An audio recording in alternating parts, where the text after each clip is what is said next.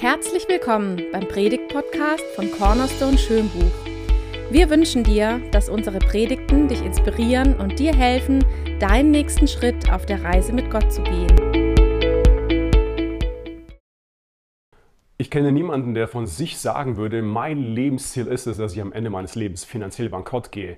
Oder ich kenne, kenne auch niemanden, der sagen würde, in den nächsten 20 Jahren möchte ich jedes Jahr äh, 10 Kilo zunehmen, sodass ich in der zweiten Hälfte meines Lebens völlig körperlich am Ende bin. Ich kenne auch niemanden, der sagen würde, mein Ziel ist es, süchtig zu werden. Ich habe einen Fünfjahresplan dafür und das Ziel ist, dass ich nach fünf, sechs Jahren äh, meine Ehe ruiniere damit und dann auch mein, meine Kinder damit verliere und jeden Mensch, den ich liebe, äh, durch meine Sucht verliere. Das würde niemand sagen. Und niemand würde behaupten und sagen, mein Ziel ist es, dass ich einen Job habe über Jahre, äh, der mich überhaupt nicht interessiert.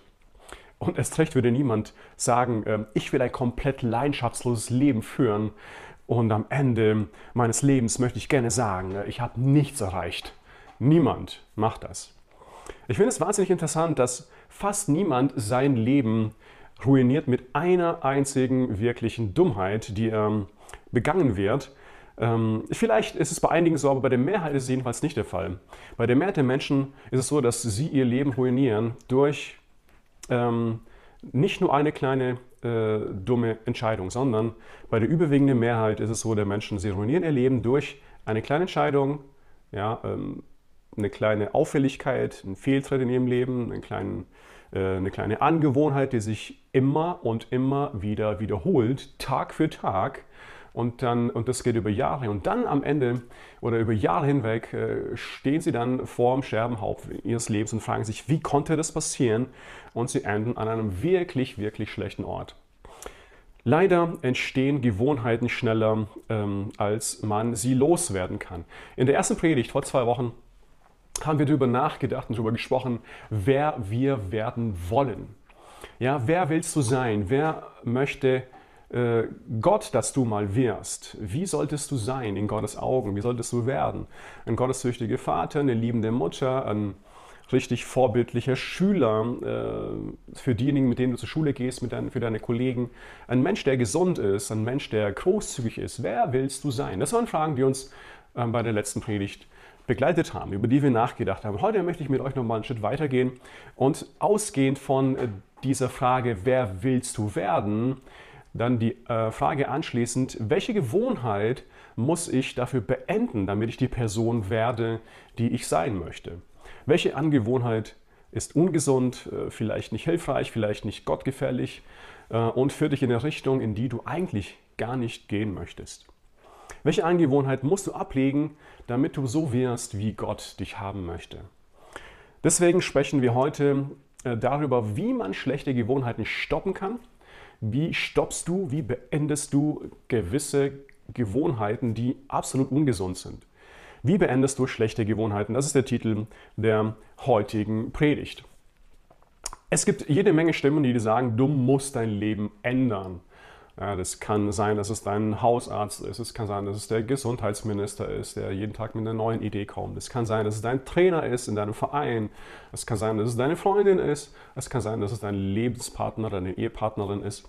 Ähm, vielleicht ähm, irgendwie ein Mensch, der dir wichtig ist. Sagt dir, du musst etwas verändern. Weißt du was? Ich sage dir heute, du musst nichts. Du musst gar nichts. Ja, auch wenn du, äh, wie ich in dem Fall, in der letzten Zeit ähm, zweimal innerhalb von kurzer Zeit geblitzt worden bist, weil äh, ich zu schnell gefahren bin, muss ich noch gar nichts verändern an meinem Fahrstil. Ich muss lediglich mit den Konsequenzen leben und in dem Fall äh, konkret dann eben die Rechnung bezahlen, die äh, nicht unbedingt so klein waren. Also, du musst gar nichts. Aber wenn du dein Leben ändern willst, Betonung willst, dann musst du dein Ändern auch leben. Dann musst du dein Ändern leben. Erfolgreiche Menschen tun ständig das, was andere nur selten tun. Das war ein Statement aus der letzten äh, Woche, von der letzten Predigt. Also erfolgreiche Menschen tun andauernd ständig das, was andere Menschen nur selten oder vielleicht ausnahmsweise, vielleicht sogar gar nicht tun. Ähm, und äh, da möchte ich jetzt mal weitermachen mit einer Frage. Ich möchte dir nicht stellen und dich nach folgendermaßen fragen, was musst du ändern in deinem Leben? Was musst du ablegen? Ich frage dich, nach dem Willst du etwas ändern? Willst du einen nächsten Schritt gehen? Willst du gewisse Dinge verändern lassen? Jesus Christus hat selbst im Neuen Testament, als er mit Menschen unterwegs war, öfters die Frage gestellt, ähm, was willst du? Was willst du, dass ich tun soll? Was willst du, dass ich dir geben soll? Er hat bewusst an den Willen appelliert, ganz eindeutig.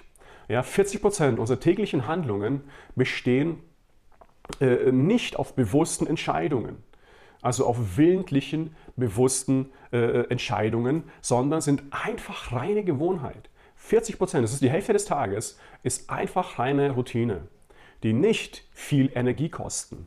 Ja, Gewohnheiten entstehen, weil das Gehirn ständig einen Weg sucht, ganz wenig Energie aufzuwenden, um Dinge zu tun. Ja, sich wenig anzustrengen. Wenn ich mich also willentlich entscheide, etwas zu verändern, etwas anders zu tun, ähm, erfordert das für mein Gehirn einen großen Energieaufwand. Ähm, mein Gehirn möchte das vermeiden. Mein Gehirn möchte das eigentlich gar nicht. Und deswegen heißt es auch, es ist gar nicht so einfach, Dinge zu verändern, äh, die sich so ins Leben eingeschlichen haben über Jahre hinweg, die sich eingeschliffen haben auch, ähm, somit sie zu verändern. Es ist gar nicht so einfach. Betrifft dich vielleicht als Schüler, ja, wenn du überlegst, na, okay, wie lebst du, wie lernst du als Schüler, lernst, wie ist deine Lernmethode? Hat sich das in den letzten Jahren so eingeschliffen, dass du vielleicht nur fünf Minuten vor der Klausur anfängst zu lernen? Okay, ob das so gut ist, weiß ich nicht. Ähm, es betrifft deine Ehe, falls du eine ähm, Ehebeziehung führst. Wann und wie oft ähm, unterhältst du dich mit deinem Ehepartner, mit deiner Ehepartnerin? Oder es betrifft äh, dein Training, mit welcher Einstellung, ja, wenn du Sport machst, mit welcher Einstellung gehst du zu deinem Training? Ähm, weißt du, du musst gar nichts. Ich wiederhole es nochmal, du musst gar nichts. Äh, aber wenn du willst, dass sich was verändert, dann musst du dein Ändern auch leben. Wenn du willst, stell dich darauf ein, ja, dass es dich auch Energie kosten wird. Es wird eine gewisse Energie kosten, es wird ein Kampf sein. Es gibt Gewohnheiten, ja, es gibt so kleine Unarten, möchte ich mal sagen. Ähm, die stören nicht wirklich. Die, die stören nicht wirklich jemanden, äh, zumindest keine, keine, negativen Auswirkungen. Wenn du nach dem Essen zum Beispiel das Bedürfnis hast, einfach mal laut, laut zu rülpsen, naja, okay, das stört jetzt nicht so wirklich, oder? Ähm, oder wenn du beim Film gucken einfach so eine Packung Nüsse einfach so wegverzerrst und die nicht reinschlingst, dann stört es die anderen nicht wirklich, ja, außer sie kriegen nicht so viel ab. Ähm, die haben damit kein Problem. Äh, du wirst dafür aber doch ein Problem mit der Zeit haben. Da haben wir letztes Mal drüber gesprochen. Ähm, aber wenn du Gewohnheiten und Angewohnheiten hast, ähm, zum Beispiel andere immer wieder zu unterbrechen, während sie sprechen, dann kann das sehr wohl äh, etwas störend wirken. Und darüber hinaus gibt es noch Angewohnheiten, äh, die möchte ich sagen, die einen starken destruktiven Charakter haben. Und die soll es heute auch gehen. Zum Beispiel, wenn ich in Unterhaltungen immer gleich auf das Mich komme, auf das, äh, was mir wichtig ist, was mich betrifft, was meine Ideen betrifft, wo ich meine Dinge durchsetzen will, das ist destruktiv. Oder wenn ich Ungeduld mit meinen Kindern habe, ist es destruktiv. Oder wenn ich äh, mit meinen Worten sehr hart umgehe, meine Worte einfach so raushaue, ohne darüber nachzudenken, was sie anrichten könnten, sondern ich würde sagen, eine Art äh, von verletzender Kommunikation habe, das ist destruktiv. Und äh, diese Arten von, von Angewohnheiten, die fördern keine Beziehungen, sie sind sehr zerstörerisch. Ich möchte mit euch in die Bibel schauen und mit euch in einen Text eintauchen, in dem Paulus, der Apostel, äh, schreibt, einen Brief an eine junge Gemeinde in Ephesus. Es war keine Gemeinde, die perfekt war. Sie war eben nicht perfekt. Sie hatte viel zu kämpfen. Sie hatten zu kämpfen mit Einstellungen, zu kämpfen mit Gewohnheiten, mit falschen Gewohnheiten, mit ähm, schlechten Charakterzügen und so weiter. Ich lese aufzugsweise aus Kapitel 4 einige Verse hervor. Epheser 4, 25. Darum legt alle Falschheit ab und haltet euch an die Wahrheit, wenn ihr miteinander redet. Wenn ihr zornig seid, dann versündigt euch nicht. Legt euren Zorn ab, bevor die Sonne untergeht. Bitterkeit, Vers 31. Bitterkeit, Aufbrausen, Zorn, wütendes Geschrei und verleumderischer Reden haben bei euch nichts verloren, genauso wenig wie irgendeine andere Form von Bosheit. Ähm, ein anderer Schreiber, Jakobus, sagt das in seinem, ähm, in seinem äh, Brief, äh, Jakobus 1,21, deshalb legt alles ab, was euch beschmutzt, alles Böse, was noch bei euch vorhanden ist, und geht bereitwillig auf die Botschaft ein, die euch ins Herz gepflanzt wurde und die die Kraft hat, euch zu retten. Ja, wie soll das gehen? Ablegen. Wenn ich es nicht schaffe und immer und immer wieder in diese ähm, destruktiven Muster reinrutsche, wie kann das gehen? Und dazu springe ich nochmal im Kapitel 4 ein paar Verse zurück, wie das passieren kann. Vers 20, ihr aber habt bei Christus etwas anders gelernt. Dann wurdet ihr auch gelehrt, nicht mehr so weiterzuleben, wie ihr bis dahin gelebt habt, sondern den alten Menschen abzulegen, der seinen trügerischen Begierden nachgibt und sich damit selbst ins Verderben stürzt. Und ihr wurdet gelehrt, euch in eurem Geist und eurem Denken erneuern zu lassen und den neuen Menschen anzuziehen, der nach, dem Gott, der nach Gottes Bild erschaffen ist und dessen Kennzeichen Gerechtigkeit und Heiligkeit sind, die sich auf die Wahrheit gründen. Also hier ist die Rede von einem alten Menschen, den man einfach so ablegen kann, so wie eine Jacke. Und es ist die Rede von einem neuen Menschen, ja, den man anziehen kann, so wie ein Mantel. Den alten Menschen ablegen und den neuen Menschen anziehen, ist in der grammatikalischen Form im Griechischen äh, in eine Zeitform, die beschreibt eine punktuelle, in der Vergangenheit liegende, abgeschlossene Handlung, ja, die sich aber bis in die Gegenwart auswirkt. Eine Handlung, die abgeschlossen ist in der Vergangenheit und sich bis in die Gegenwart aber auswirkt. Also der alte Mensch, von dem hier der Text spricht, ist der Mensch, der ohne Gott lebte. Der bewusst oder unbewusst Gott äh, aus seinem Leben ausklammert, der bewusst oder unbewusst äh, Gottes Worte in sein Leben gar nicht reinlässt, ähm, missachtet oder einfach nur ignoriert. Das kann ein Mensch sein, der völlig unreligiös ist. Es kann ein Mensch sein, der sich als sehr religiös bezeichnen würde. Äh, der mit seiner Lebensführung versucht, Gott zu beeindrucken und ähm, letztendlich aber nur ja, auf sein Gutsein sich verlässt, auf seine eigenen, auf seine eigenen Anstrengungen sich verlässt. Ist ebenfalls ein Mensch, der ohne Gott lebt. Aber dieser Kleiderwechsel, der hier beschrieben wird, ist ein bewusster Anfang in der Vergangenheit, der abgeschlossen worden ist oder zumindest der gestartet ist. Da ist ein Prozess in, in Gang gebracht worden, ein bewusster Anfang mit Jesus Christus. Und wenn das passiert in der Vergangenheit, hat das natürlich Auswirkungen bis in die Gegenwart, ich würde sagen sogar bis in die Ewigkeit rein. Und dieses Erlebnis passiert dann, wenn ein Mensch ein Zuhause bei Gott findet, wenn ein Mensch ganz neu in Beziehung zu Gott kommt. Also wenn du jemand bist, der mit Gott äh, nichts am Hut hat und äh, sich ähm, mit Jesus Christus noch nicht beschäftigt hat, kann es gut sein, dass du mit dem Begriff Sünde sehr wenig anfangen kannst und auch diesen Begriff überhaupt nicht gut findest. Dieser Begriff ist aber ein Begriff, der sehr viel in der Bibel vorkommt, der vielfach vorkommt. Ähm, dieser Begriff beschreibt, was destruktiv ist, was zwischen Menschen und Gott steht, wo eine gewisse Trennung herrscht. Also Sünde ist destruktiv für die Beziehung zwischen Gott und dem Mensch. Da ist auf jeden Fall ähm, keine Verbindung da. Ähm, um das zu überwinden, ja, das alte Leben ohne Gott hinter sich zu lassen und diesen neuen Menschen anzuziehen, so wie es der Text bei uns hier schreibt. Diese, dieses Erlebnis, dieses Ereignis bezeichnet die Bibel als Umkehr. Eine 180-Grad-Umkehr hin zu Jesus Christus, hin zu dem, der dich wollte, der dich gemacht hat, der mit dir ein Leben führen will. Ja, den Begriff Bekehrung findest du in dem Zusammenhang auch ebenfalls in der Bibel. Wie ist es möglich? Wie passiert das? Und dazu wieder nochmal zurück in Epheser Kapitel 1 wird es beschrieben. Durch ihn, durch Jesus, der sein Blut für uns vergossen hat, sind wir erlöst. Durch ihn sind uns unsere Verfehlungen vergeben. Daran wird sichtbar, wie groß Gottes Gnade ist. Vers 13, auch ihr gehört jetzt zu Christus, weil ihr abgelegt habt, ihr habt angezogen, ja, dieses neue Leben. Ihr habt die Botschaft der Wahrheit gehört, das Evangelium, das Evangelium, das euch Rettung bringt. Und weil ihr diese Botschaft im Glauben angenommen habt, hat Gott euch, wie, ihr, wie er es versprochen hat, durch Christus den Heiligen Geist gegeben, damit er euch sein Siegel aufdrückt, die Bestätigung dafür, dass ihr jetzt sein Eigentum seid. Das ist ablegen und neu anziehen. Das ist dieser grundlegende, bewusste Start in der Vergangenheit, äh, wo man angefangen hat, mit Jesus Christus äh, bewusst ein Leben zu leben, wo man ihm das Recht gibt, dass er in das Leben reinkommt und das Leben wirklich lebt, das nur er leben kann. Ähm, und nur nochmal zurück zu dem Vers 23, das Kapitel 4. Ähm, das ist nämlich interessant, was hier steht. Ja? Und ihr wurdet gelehrt, euch in eurem Geist und in eurem Denken erneuern zu lassen.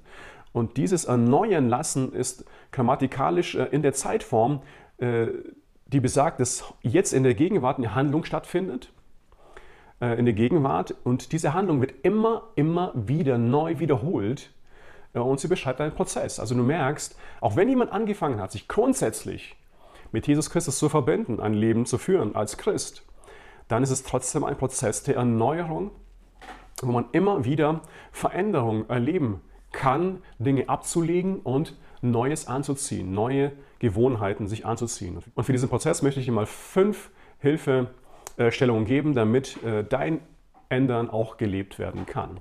Das erste ist, erkenne schlechte Gewohnheiten und hole sie aus dem Verborgenen. Du kannst nicht besiegen, was du nicht definieren kannst und was offen erstmal auf dem Tisch liegt, hat keine Macht mehr über dich. Schäm dich deswegen nicht, ehrlich zu sein und, und pack das aus. Äh, sprich mit einer Person, es müssen nicht viele, es muss nur eine Person sein.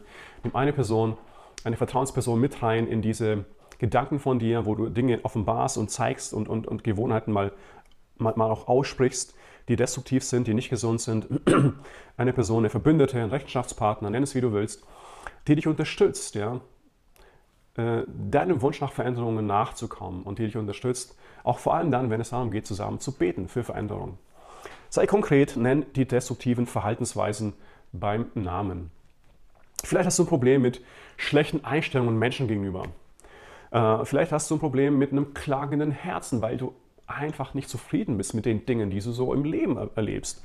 Vielleicht hast du ein Problem mit deiner Zunge, die sehr geschwätzig ist.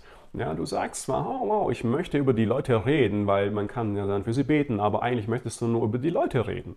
Verstehst du, was ich meine? Ähm, du könntest ein Essproblem haben oder ein Problem mit deiner Ernährung.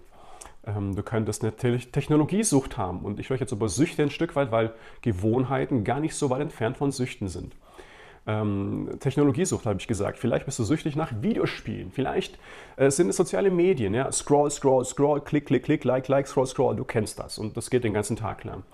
Vielleicht ist es zu viel Netflix schauen. Vielleicht schaust du dir lüsterne Bilder an und du kannst einfach nicht wegkommen davon. Du machst es immer und immer wieder neu und schaffst nicht davon wegzukommen. Vielleicht ist es einfach dein mobiles Gerät, ja, das ähm, Ding, das dir einfach keine Freiheit mehr und keine Zeit mehr lässt für andere Dinge. Du vergeudest dein Leben und verschwendest damit äh, Zeit, auf diesen kleinen Bildschirm zu starren. Okay, darf ich dir das heute mal liebevoll sagen? Wenn es eine Person gibt, vielleicht sogar mehrere, die dich mögen und die dir gesagt haben, okay, es gibt Dinge in deinem Leben, die sind problematisch, dann kann es gut sein, dass da Dinge sind, die problematisch sind, dass da Gewohnheiten sind, Systeme in deinem Leben sich implementiert haben, die einfach nicht gesund sind. Meine Gewohnheit, die ich mir abgewöhnen möchte, ist äh, meine Bildschirmzeit. Seit Apple mir das schon seit einigen Jahren, vielleicht sogar vielleicht lange Zeit schon sagt, was ich mir wie viel in meinem Leben äh, auf einem Handy anschaue, äh, finde ich das sehr erschreckend, wie viel Zeit ich eben verschwende, weil es mir ziemlich klar den Spiegel zeigt.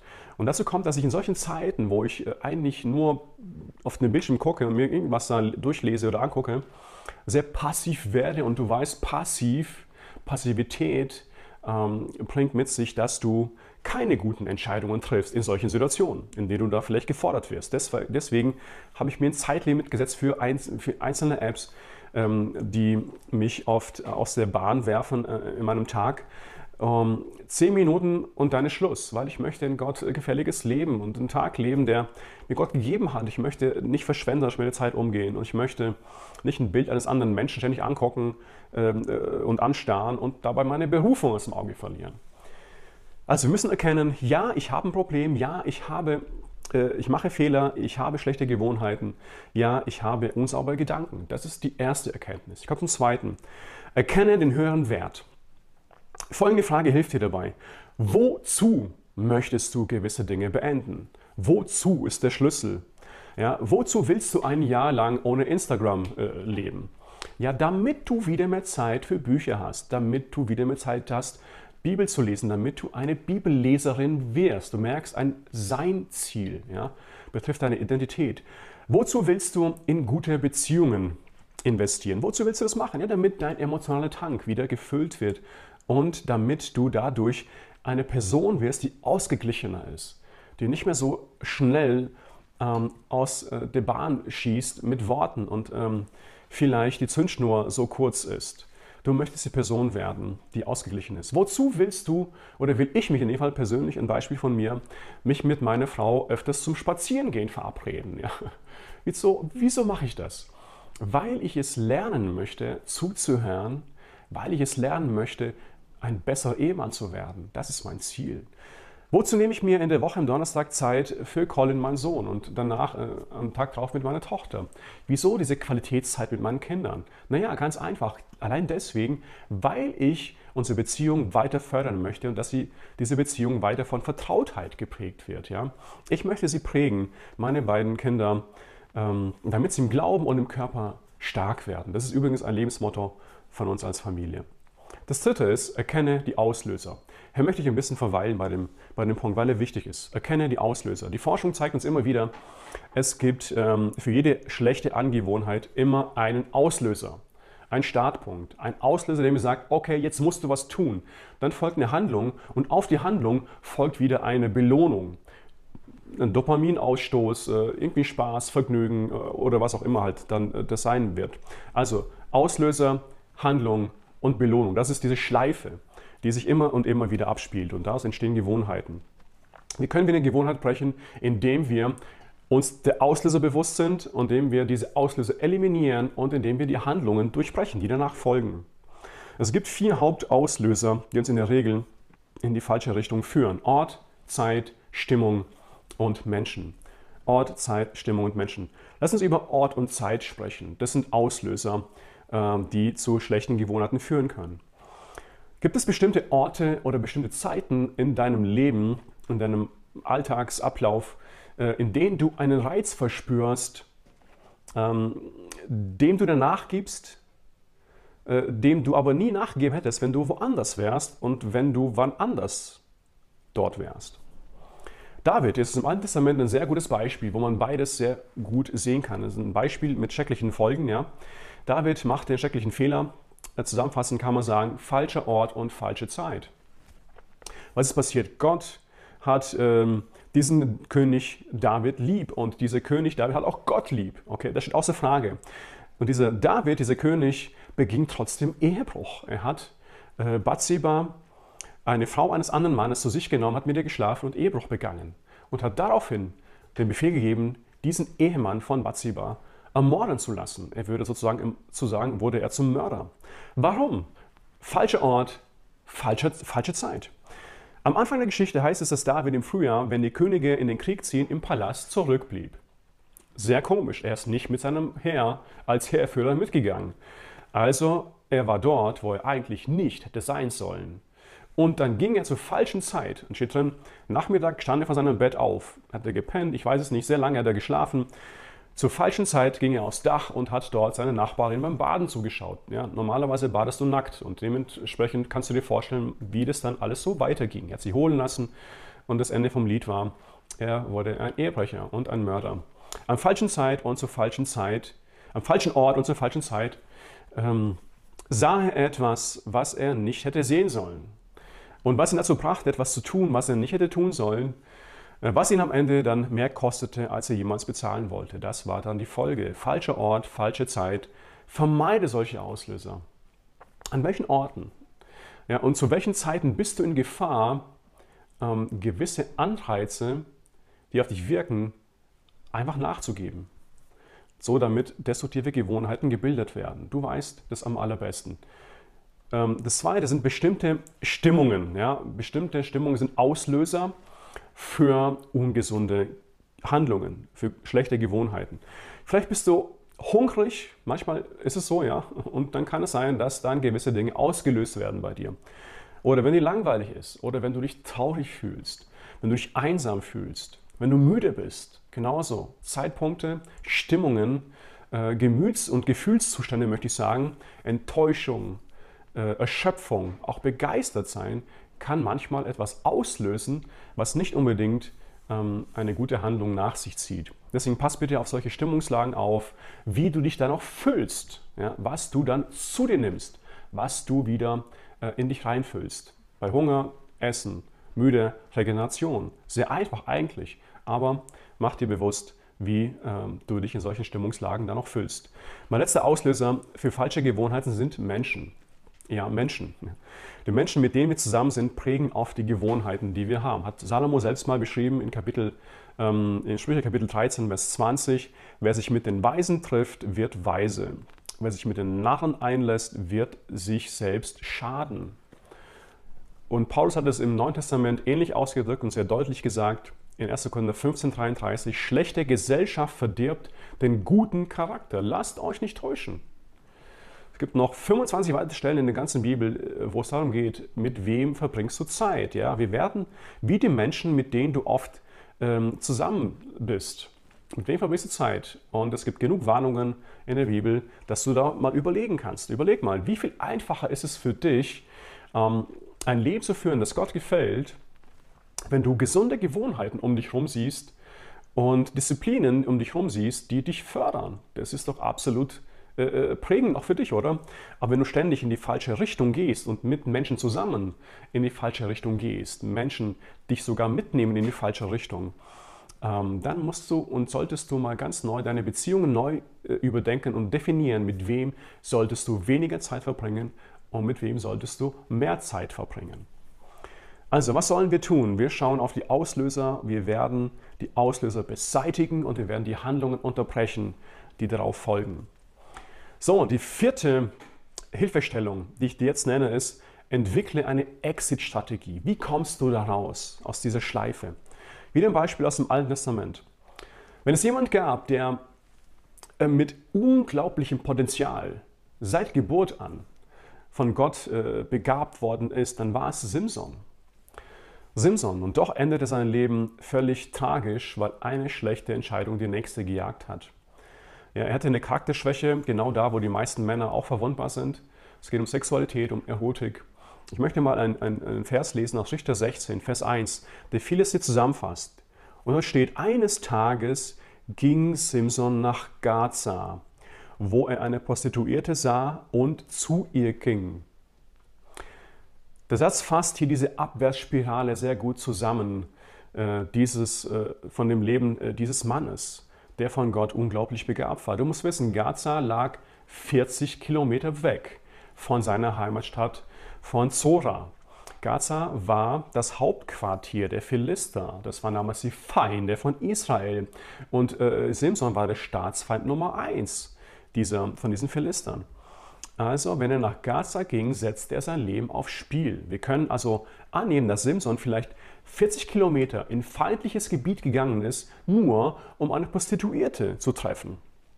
Weißt du, wie viele Schritte so äh, er gebraucht hat für die 40 Kilometer, um sie zu laufen? Damals gab es noch kein Auto, es ist einfach gelaufen. Ungefähr 56.250 Schritte hat er gemacht, damit er dort ankam. Ich würde behaupten, dass Simson sein Leben nicht auf einmal ruiniert hat mit einem Schritt, sondern es waren 56.250 Schritte in eine Richtung, und zwar in die falsche Richtung. Gab es auf diesem Weg nach Gaza einen Punkt, an dem er zurückgekehrt ist oder zurückkehren konnte, besser gesagt? Ja, den gab es zweifellos. Aber ich bin ziemlich sicher, Je näher er an Gaza kam, desto schwerer wurde es für ihn zurückzukehren. Und irgendwann mal gab es den Punkt, wo er nicht mehr zurück konnte. Es gab diesen Point of No Return, von dort aus es kein Zurück mehr gab. Ich habe hier ein Beispiel, du kannst hier auf der äh, Seite sehen, ein Bild von dem Beispiel Ärger. Das ist das Ärgerbarometer.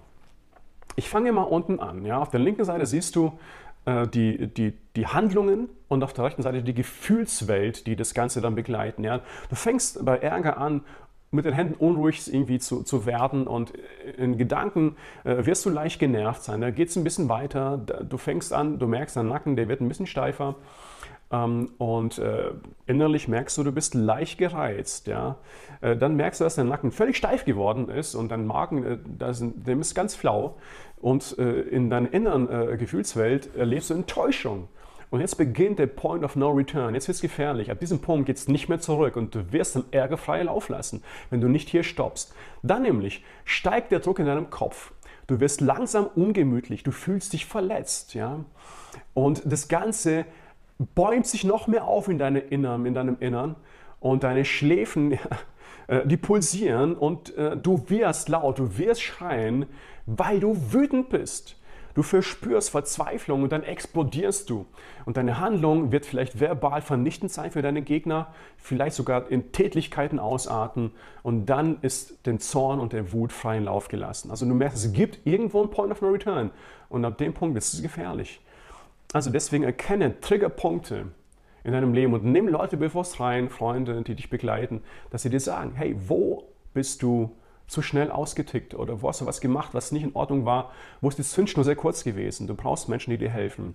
Wo ist dein Point of No Return? Wo kannst du aber noch aussteigen aus diesen ungesunden, destruktiven Verhaltensmustern? Und das fünfte ist, etabliere neue, gute Gewohnheiten. Ich streiche das Thema jetzt nur kurz an, weil es beim nächsten Mal das Hauptthema der Predigt sein wird. Ja, es gibt gute körperliche Gewohnheiten. Klammer auf, Hygiene, Ernährung, Sport. Das alles führt zu einem gesunden Lebensstil. Es gibt aber auch geistliche Gewohnheiten. Ähm, und über die möchte ich kurz sprechen. Jesus Christus selbst hatte geistliche Gewohnheiten entwickelt. Das heißt, dass er sich der Gewohnheit nach auf den Ölberg begab und dorthin ging, in der Stille, wo er nicht gestört werden konnte und dort einfach Gemeinschaft mit seinem Vater gehabt hat. Kannst du äh, Lukas 22 nachlesen. Es war seine Gewohnheit. Der Sohn Gottes hatte diese Gewohnheit, sich zurückzuziehen. Und es gab immer wieder Situationen, wo er zu den Jüngern gesagt hat, okay, jetzt lasst uns von den Massen weggehen und wir müssen in die Einsamkeit, in die Stille gehen, damit wir dort auftanken können, damit wir ausruhen können und dann auftanken können, um wieder gefüllt zu sein für äh, den Output. Ich würde es dir auch so mitgeben, gerade wenn du jemand bist, der viel Verantwortung trägt ja, in deiner Familie, ähm, in deinem Job, in ja, deiner Gemeinde, in einer Kleingruppe, wo immer du bist, dann brauchst du definitiv diese Zeiten ähm, der Stille, wo nur du und Gott Zeit verbringt, wo du dich andocken kannst an Jesus Christus, wo du den Input bekommst, bevor du wieder zum Output kommst. Verstehst du, diese Gewohnheiten, diese Qualitätszeiten mit deinem Gott zusammen, diese Zeiten, die füllen dich und die brauchst du. Dieses Sabbatgebot zu missachten, zu sagen, ich brauche das nicht, ich gebe immer nur Gas, ich gebe nur weiter und weiter und weiter.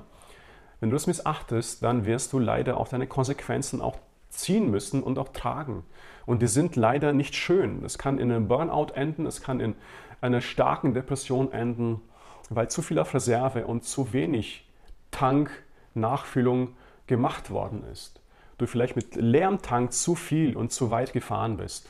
Deswegen achte auf Signale deines Körpers, achte auf Signale deiner Seele, die es dir irgendwann mal ganz deutlich sagen. Und das machen sie irgendwann mal auch sehr deutlich durch ähm, einen Zusammenbruch. Und das ist dann sehr schmerzhaft, weil es sehr spät und zu spät ist. Ähm, ich habe das in Ansätzen auch selber erlebt. Ich sage mal bewusst in Ansätzen, aber es waren keine schönen Zeiten. Und deswegen habe ich gelernt, mich oft auch von Menschen zurückzuziehen, nicht immer unter Menschen zu sein, ich liebe es, unter Menschen zu sein, aber manchmal ist es besser, auch mich zurückzuziehen und einfach die Zeiten in der Gegenwart Gottes zu genießen, wo nur er und ich bin.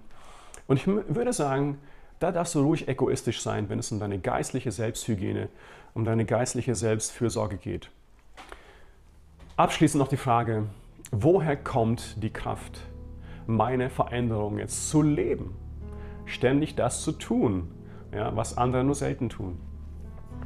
Mit dem Satz, streng dich jetzt mal an, glaube ich, kommst du nicht weiter. Das hast du versucht und du wurdest frustriert. Ich habe es auch versucht und es hilft nicht viel. Denn damit vertraust du eigentlich nur deiner eigenen Kraft und deiner eigenen Optimierung und du lässt Gottes Möglichkeiten in dem Fall außer Acht. Dein Ändern wird anders sein, wenn du Jesus Christus kennenlernst und wenn du ihn lässt, dass er dein Leben verändert und wenn du ihn lässt, dass er sein Leben in dir selbst lebt. Dann geht es nicht mehr um Selbstoptimierung, sondern um die verändernde Kraft des Evangeliums. Dann geht es nicht mehr um Pflichterfüllung, das muss ich jetzt tun, ja, als guter Christ, sondern es geht um Freude, weil du Gott wirklich aus Freude dienen möchtest und gehorchen möchtest. Dann geht es nicht um das Prinzip der Leistung, sondern es geht um das Prinzip der Gnade. Wow, der Gnade. Dann geht es nicht darum, wie ich mich verändern will, damit mich Gott mehr liebt, sondern weil du geliebt bist, verstehst du, ähm, wow, ich darf und ich möchte auch lieben. Wer spielt dabei die entscheidende Rolle? Den entscheidenden Part spielt natürlich Jesus Christus. Es wird beschrieben im Neuen Testament, er ist der Anfänger unseres Glaubens und er ist der Vollender unseres Glaubens. Er bringt uns auch über die Ziellinie. Wow, er hat alles dafür getan. Er hat den Start ausgelöst, er hat sein Leben gegeben, er hat alles gegeben für dich, damit du ein neues Leben anfangen kannst. Er ist auferstanden, er lebt, also alles tut er. Heißt es jetzt, dass du beliebig leben kannst? Nein, sondern es heißt, weil du verstanden hast, was er für dich investiert hat, lebst du aus Dankbarkeit ähm, ein Leben, das ich gerne verändern lassen möchte von Jesus. Schlechte Dinge nämlich abzulegen und gute Dinge anzuziehen. Weil wir Geliebte Gottes sind, wollen wir unser Ändern auch leben. Denk an Simson, nochmal am, am Ende jetzt. 56.250 Schritte in die falsche Richtung, aber es waren noch 56.200 Schritte von neuen Gelegenheiten. Es waren neue Gelegenheiten, um aufzuhören, um umzukehren, ähm, zu sagen, hey, das ist nicht das, was ich werden soll, wer ich werden soll. Das ist nicht, wofür mich Gott geschaffen hat. Das ist nicht meine Berufung. Und zum Ende noch ein Vers aus Zacharias 4, Vers 10. Dort fragt der Prophet, und das ist eine Ermutigung an dich jetzt zum Ende äh, der Predigt und äh, zum Auftakt in die neue Woche. Ja? Wer hat da den Tag der kleinen Anfänge verachtet? fragt er. Und umgeformt in der Aussage kann man sagen, verachte nicht den Tag kleiner Anfänge. Okay? Kleine Anfänge sind entscheidend. Geh kleine Schritte, kleine Anfänge, nicht ein Weitsprung. Der kann verletzen. Mach kleine Schritte, kleine Anfänge. Und du stellst mir eine Zeit fest, weil Jesus in mir wohnt, weil du weißt, Christus ist stärker. Der, der in mir wohnt, ist stärker als die Begierde, die mich auch packen will. Und weil du weißt, der Heilige Geist lebt in dir und du willst ihm immer mehr Zugriffsrechte geben, wirst du ein Überwinder werden.